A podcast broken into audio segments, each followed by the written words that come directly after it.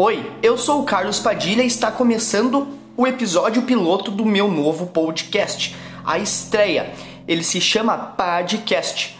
Serão monólogos e entrevistas que têm a total intenção de entretenimento e reflexão. Não tenho a intenção de produzir algo extremamente formal ou acadêmico, até porque, mano, não tenho nada de formal. Espero conseguir entrevistar pessoas que eu admiro e trazer conteúdos bacanas aqui para os episódios, coisas do meu mundo, coisas que passam na minha cabeça, reflexões, um pouco de cultura pop, de moda. E vamos lá! Estou sentado no chão da sala, fiz um mate, acendi meu incenso preferido, que é o de canela, para dar uma aromatizada no ambiente, e estava ouvindo Arctic Monkeys. Tudo isto para ilustrar um pouquinho do que eu estava pensando e eu parei para refletir quem eu sou, o que realmente eu sou. Quem nós somos.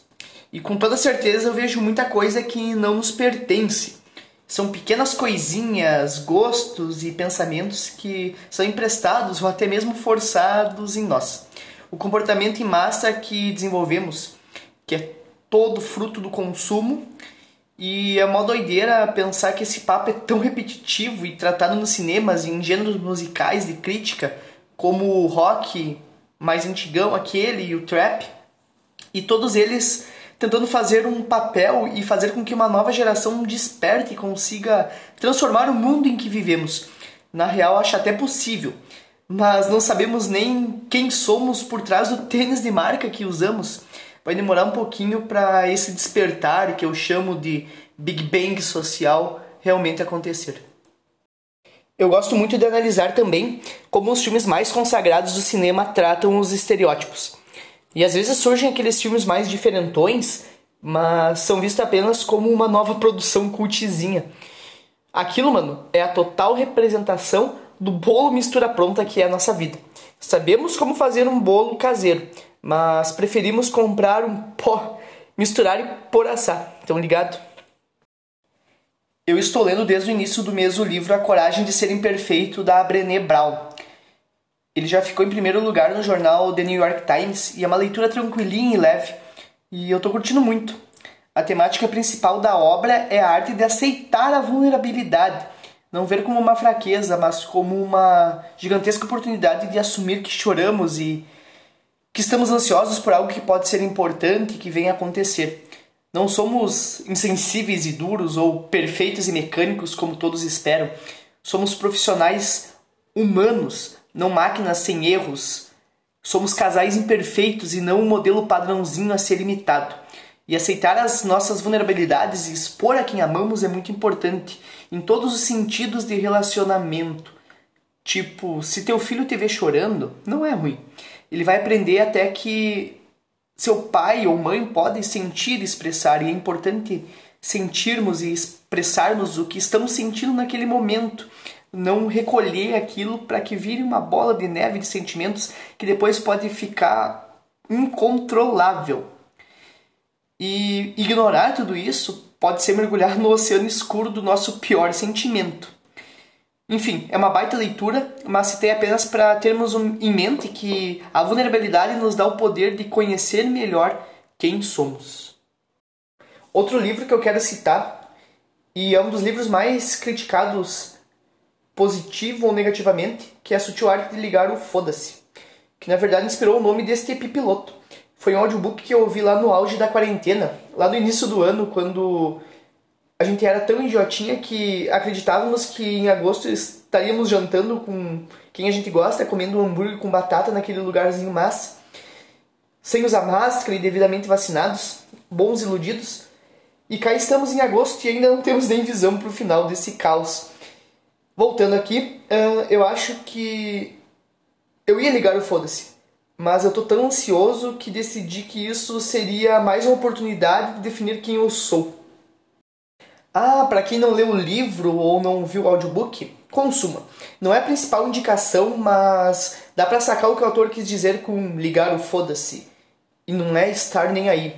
Mano, lembrei da imensa curiosidade que a voz que narra o livro no audiobook é a mesma do dublador do Clancy da animação The Midnight Gospel. O personagem na série tem uma espécie de podcast espacial transmitido para vários multiversos. É uma coisa muito louca, um, um, um cenário psicodélico. E acho que era o Cosmos me chamando mesmo. Um dia ele ia ter que me responder de tanto que eu pedi para que ele me respondesse e pedi respostas do que fazer. E vocês não têm ideia como eu esperei o lançamento desta série, que é inspiração total para tudo. Em breve eu falarei mais dela e também falarei mais das outras animações que eu gosto de ver. Vai sair um episódio especial sobre as animações que eu gosto e por que eu gosto delas. Bom, eu achei que seria uma oportunidade, pois poderia rever o que eu preciso mudar entre não querer responder as pessoas nas redes sociais, em alguns dias, claro, e aliás, se tu estiver passando por isso de não ter vontade de responder às pessoas, querer conversar, mas não ter vontade de responder, não se culpe. Se essas pessoas forem amigas realmente, amigas reais, elas vão te entender porque todo mundo está passando por algum tipo de problema neste período é perfeitamente normal. E ao mesmo tempo uh, que a gente se sente sozinho, né? Eu me vejo entre um acúmulo e procrastinação de coisas que tenho que fazer. Eu queria muito ajeitar espaços aqui em casa, aproveitar mais eles, me livrar de caixa de sapato, que nem tenho sapato mais, mas a caixa tá lá.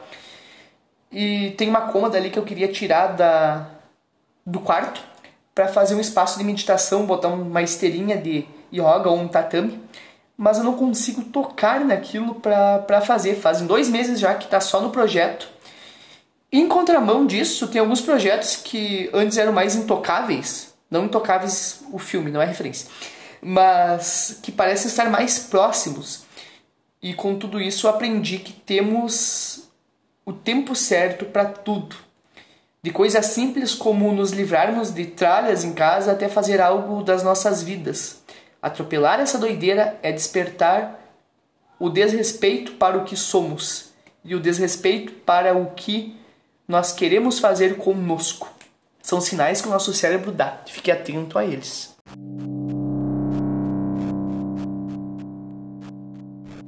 E quem eu sou, eu espero descobrir ao longo do desenrolar deste humilde podcast, que na verdade é uma produção que eu espero que tenha atingido positivamente a todos aqueles que me ouvem.